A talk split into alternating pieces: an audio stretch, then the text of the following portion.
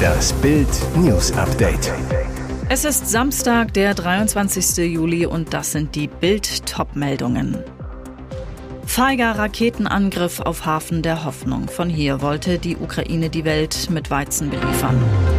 Affenpockenalarm in mehr als 50 Ländern. WHO ruft internationale Notlage aus. Sieben Schlafzimmer, Kino und eigener Friseursalon. Bild zeigt Benifers 60 Millionen Palast. Feiger Raketenangriff auf Hafen der Hoffnung. Von hier wollte die Ukraine die Welt mit Weizen beliefern. Tag 150 in Putins blutigem Angriffskrieg gegen die Ukraine und wieder zeigt Kreml-Diktator Wladimir Putin sein wahres Gesicht. Er setzt den Hunger als Waffe ein trotz eines Abkommens, das erst am Freitag geschlossen wurde. Keine 20 Stunden nach dem Getreidedeal zwischen der Ukraine und Russland sind russische Raketen im Hafen der Schwarzmeermetropole Odessa eingeschlagen. Offenbar das Ziel der Putin-Attacken die Getreideverarbeitungsanlagen. Der Raketenbeschuss werfe Zweifel auf an dem am Freitag in Istanbul unterzeichneten Abkommen über die Ausfuhr von Millionen Tonnen Getreide aus der Ukraine, sagte der Sprecher des Außenministeriums in Kiew, Ole Nikolenko.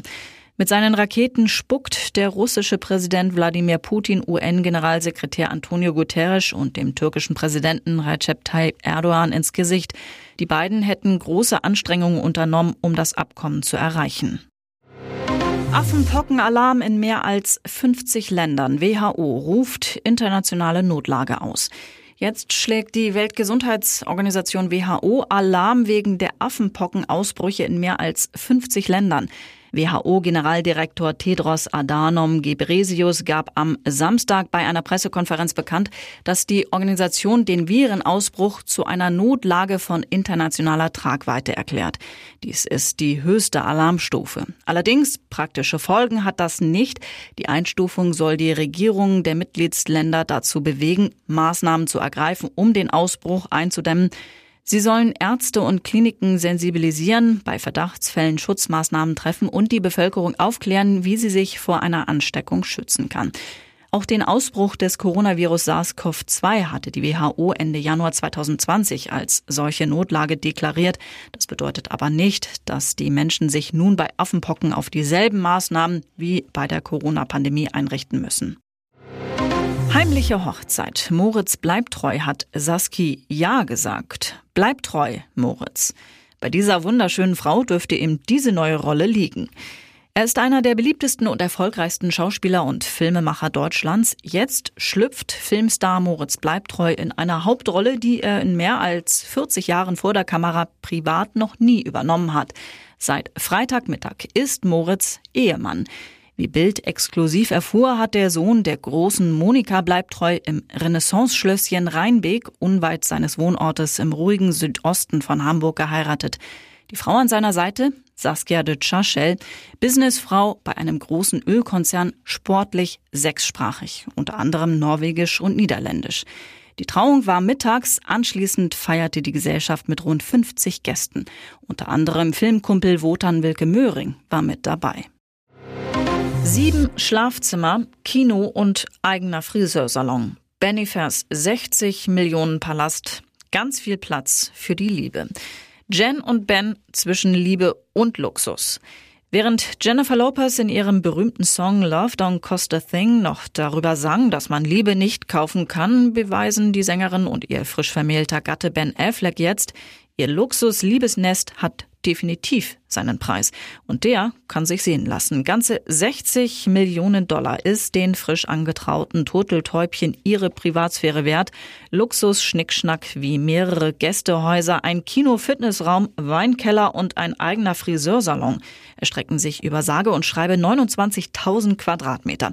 Für Normalos absolut undenkbar, für die Megastars Jen und Ben eine Selbstverständlichkeit. Nach ihrer romantischen Blitzhochzeit in Vegas am Wochenende wird dieser Prunkpalast also ihr neues Liebesnest. Die Fotos der Traumhütte, die sehen Sie auf Bild.de.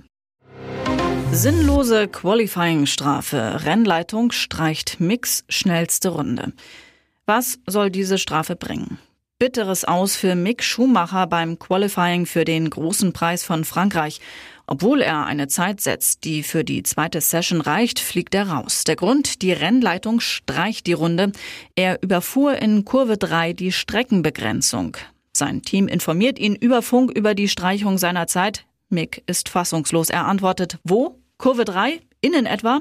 Was Mick meint, die Streckenbegrenzung an der Innenseite einer Kurve 3 zu überfahren, bringt in diesem Fall keinen Zeitvorteil, im Gegenteil eine Bestrafung ohne Sinn. Das Team protestiert bei der Rennleitung. Schumi Junior bleibt abfahrbereit in seinem Boliden sitzen, doch der Protest bleibt ohne Erfolg. Mick zu Bild. So sind die neuen Regeln. Ich kann nichts daran ändern. Die Pol schnappte sich Charles Leclerc im Ferrari vor Max Verstappen. Und jetzt weitere wichtige Meldungen des Tages vom Bild Newsdesk. Tangrada, plötzlich Purzelpreise. Wo und warum der Sprit aktuell wieder billiger wird. Wochenende, Ferienzeit und endlich wieder gute Nachrichten. Die Spritpreise purzeln, insbesondere beim Benzin gibt es Entspannung. Nach dem Preishorror im Frühjahr fallen die Preise jetzt ausgerechnet in den Ferien erstmals wieder unter das Niveau vor dem Start von Putins Krieg gegen die Ukraine. Der Durchschnittspreis für Super E10 in den 100 größten Städten Deutschlands betrug gestern um 18 Uhr 1,72,6 Euro pro Liter. So günstig war der Liter zuletzt am 10. Februar. Eine aktuelle ADAC-Auswertung vom Stand 20. Juli ergab, dass die Benzinpreise insgesamt sinken. Ein Liter Super E10 war demnach in dieser Woche im bundesweiten Mittel gegenüber der Vorwoche insgesamt um 3,7 Cent billiger. Berechnungen des IFO-Instituts ergaben bereits vor zwei Wochen, dass der Tankrabatt im Wesentlichen an die Kunden weitergegeben wurde. Laut ADAC sind die gesunkenen Spritpreise teilweise jedoch auch dem etwas stärkeren Euro geschuldet. Nach Unipa-Rettung, Gasumlage könnte bis zu 400 Euro mehr im Jahr kosten. Am Freitag kündigte Bundeskanzler Olaf Scholz den Ampelplan gegen den Teuerschock an, verkündete die Rettung des Gasriesen Unipa und versprach allen Bürgern, you'll never walk alone. Der Haken, die Milliardenrettung könnte auf Kosten aller Gaskunden in Deutschland gehen, denn über eine Umlage sollen Versorger stark gestiegene Einkaufspreise an alle Gasverbraucher weitergeben können. Scholz sprach wegen der Umlage möglicher Aufschlag 2 Cent pro Kilowattstunden, von zusätzlichen Belastungen von 200 oder 300 Euro für eine vierköpfige Familie im Jahr. Die Umlage kommt zusätzlich zu einer ohnehin erwarteten Preiswelle, mit der Haushalte schrittweise rechnen müssen.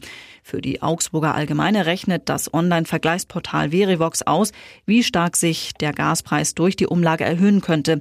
Die Mehrbelastung könnte noch größer werden. Demnach kommen auf eine vierköpfige Familie bis zu 1.963 Euro mehr zu. Ihr hört das Bild News Update mit weiteren Meldungen des Tages. Angeblich vertrauliche Infos durchgestochen. Ist das Lindners Porsche Gate? Finanzminister Christian Lindner soll den Porsche-Vorstandsvorsitzenden Oliver Blume laufend über den Stand der Koalitionsverhandlungen informiert haben. Das berichtet das ZDF-Satiremagazin Die Anstalt.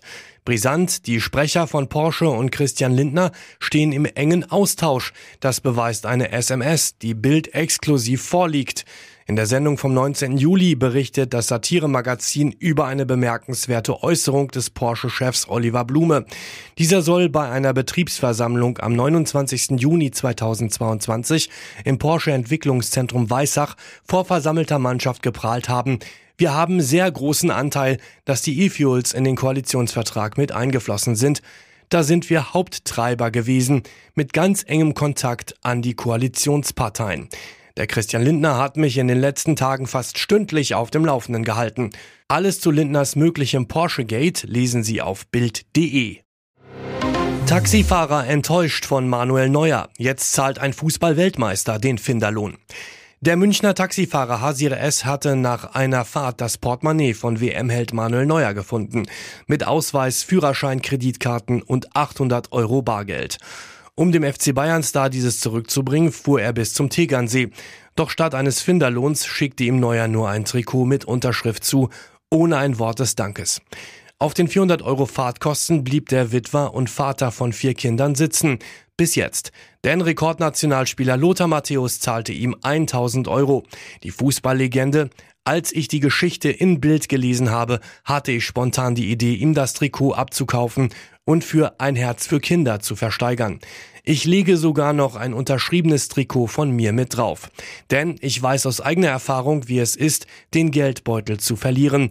Das Schlimme ist der Aufwand danach. Kartensperren, neue besorgen, Ausweis beantragen. Umso wertvoller finde ich Hasirs Engagement, um Manuel den Ärger zu ersparen. Hier ist das Bild News Update. Und das ist heute auch noch hörenswert. Analyse zur Scholz-Rede. Das war historisch Kanzler. 710 Kilometer war Bundeskanzler Olaf Scholz mit dem Helikopter angereist, vom Allgäu-Urlaub ins Kanzleramt. Bei seiner spontan angesetzten Pressekonferenz zur Energiekrise lieferte der Kanzler den Wir schaffen das Moment seiner Amtszeit. Scholz versprach den Deutschen gleich doppelt, You'll never walk alone. Seine Ankündigung, niemand wird mit seinen Herausforderungen und Problemen alleine gelassen.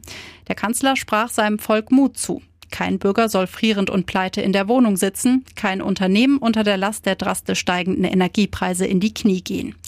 Riesenrettungsschirm für den Standort Deutschland, unsere Arbeitsplätze und unsere Portemonnaies. Das heißt aber auch, die Deutschen werden Olaf Scholz jetzt beim Wort nehmen.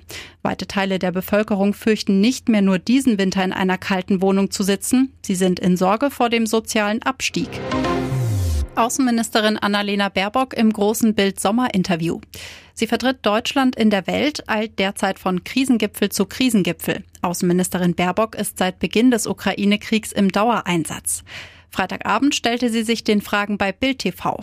Die Außenministerin sagte unter anderem über den Panzerringtausch mit Polen, wenn dieser Weg nicht richtig war, dann müssen wir schauen, wie wir anderweitig aktiv werden können.